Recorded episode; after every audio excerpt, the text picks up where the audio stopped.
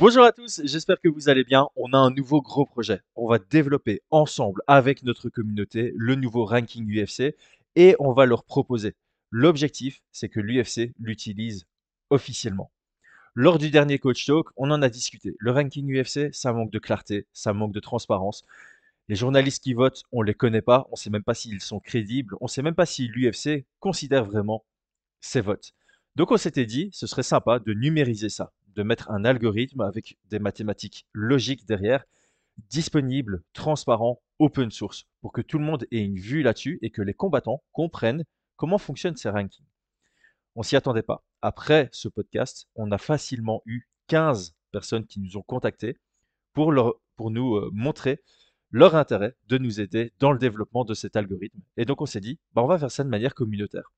On va dans cette vidéo expliquer notre logique de base, on va évidemment faire du test and learn. Donc tous ceux qui veulent nous aider, on va se mettre en contact et on va lancer ça. On va faire du test and learn et puis au moment où on a un ranking qui fait sens selon nous, on le propose pour du vrai à l'UFC.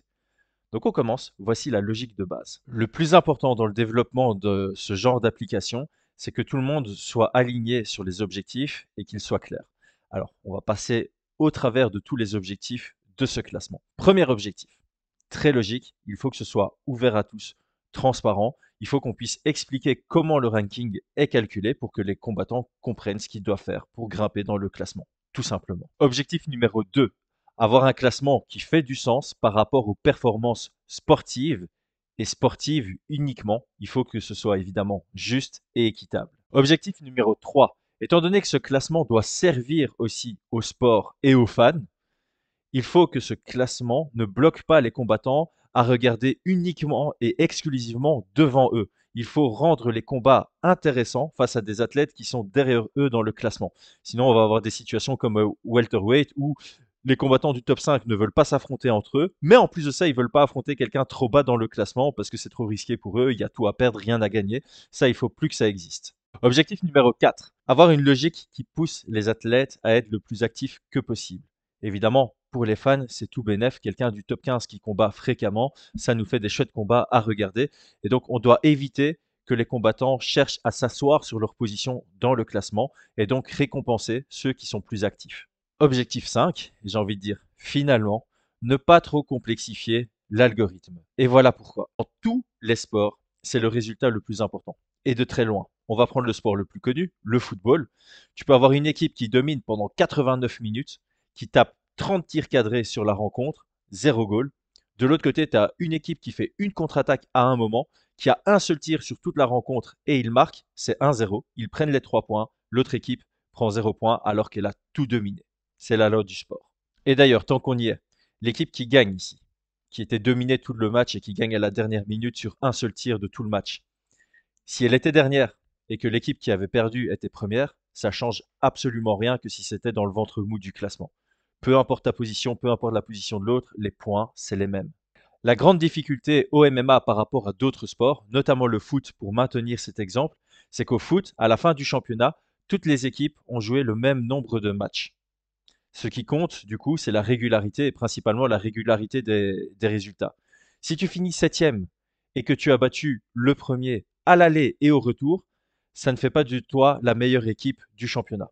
Pourtant, en MMA, si tu bats le champion, tu deviens champion. Et du coup, actuellement, en MMA, il y a cette logique. Si tu bats quelqu'un, tu prends automatiquement au minimum sa place dans le classement.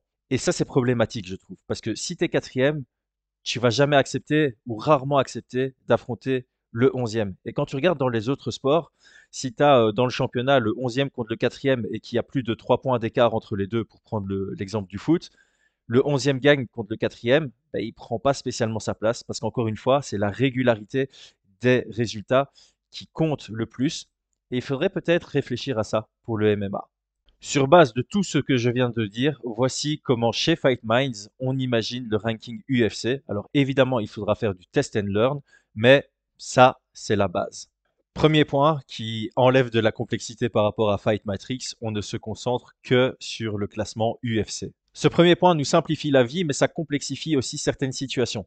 On va se concentrer uniquement sur les résultats à l'UFC parce que ça va être difficile de valoriser les résultats hors UFC avant que quelqu'un ne signe. Mais dans certaines circonstances, On va devoir brainstorm. Je vais prendre un simple exemple. Michael Chandler, il a une méga hype avant d'arriver à l'UFC. Du coup, il rentre à l'UFC, il affronte directement quelqu'un du top 8, Dan Hooker, il le finalise dans le premier round. Bah, du coup, il est qu'à 1-0 à l'UFC, et avec notre algorithme, pour le moment, il n'aura pas beaucoup de points. De l'autre côté, on a quelqu'un comme Morgan Charrière qui fait ses débuts à l'UFC contre quelqu'un d'autre qui fait ses débuts à l'UFC qui ne fait pas partie du top 200. Il le finalise au premier round.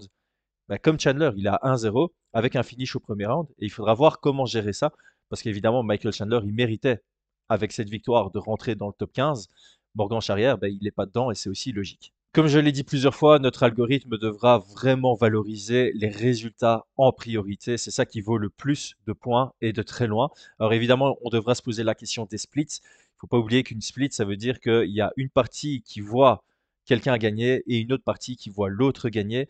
Et donc là, peut-être que ça peut légèrement se resserrer, se rapprocher de la valeur d'une égalité. Bon, comme on l'a dit, le résultat, c'est le plus important, peu importe la manière. Mais sur les splits, il y a quand même une discussion à avoir. On doit avoir une vision où le résultat compte énormément. L'adversité doit avoir son importance, mais pas au point de freiner le numéro 3 à affronter le numéro 11, par exemple.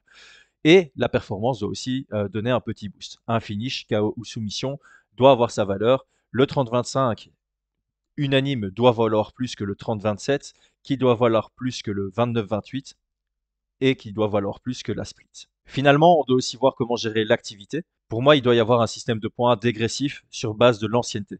Donc un combat qui a eu lieu dans les cinq derniers mois, c'est la valeur maximale, par exemple. Et ça, ça doit valoir plus qu'un combat qui, a eu lieu il y a neuf mois, qui doit valoir plus qu'un combat qui a eu lieu il y a un an et demi. Et il faut aussi avoir une limite. Par exemple, tous les combats qui ont plus de 4 ans, ça vaut zéro parce que c'est trop ancien. Et si on commence à aller trop loin dans le passé, ça va mettre euh, beaucoup plus en avant les vétérans UFC que ceux qui viennent de signer. Finalement, je pense aussi que le fait d'avoir été champion devrait représenter un certain boost. Euh, un champion qui a défendu trois fois, bah, il ne peut pas trop drop dans le classement puisque le but ultime du classement, c'est d'arriver à la ceinture et d'arriver à ce statut de champion. Donc ça aussi, c'est un petit élément à considérer. Alors, quelle est la suite? Eh ben, C'est très simple. Vous me contactez sur LinkedIn, Twitter, Instagram, peu importe, en me donnant votre numéro de téléphone. Je vais créer une conversation WhatsApp où on va pouvoir brainstormer sur quelle technologie utiliser, comment scraper les datas de manière légale. Et puis, une fois qu'on a un résultat solide, on ira le présenter à l'UFC. Et l'objectif, comme je l'ai dit, c'est qu'il l'utilise vraiment. On y croit dur comme fer. On va y arriver. Au final, si vous avez regardé cette vidéo sans être développeur, c'est pas grave. Je suis aussi preneur de bons conseils par rapport à la logique que je viens de donner. Euh, on est à l'étape de conceptualisation, donc tout conseil est bon à prendre. Abonnez-vous et à très vite.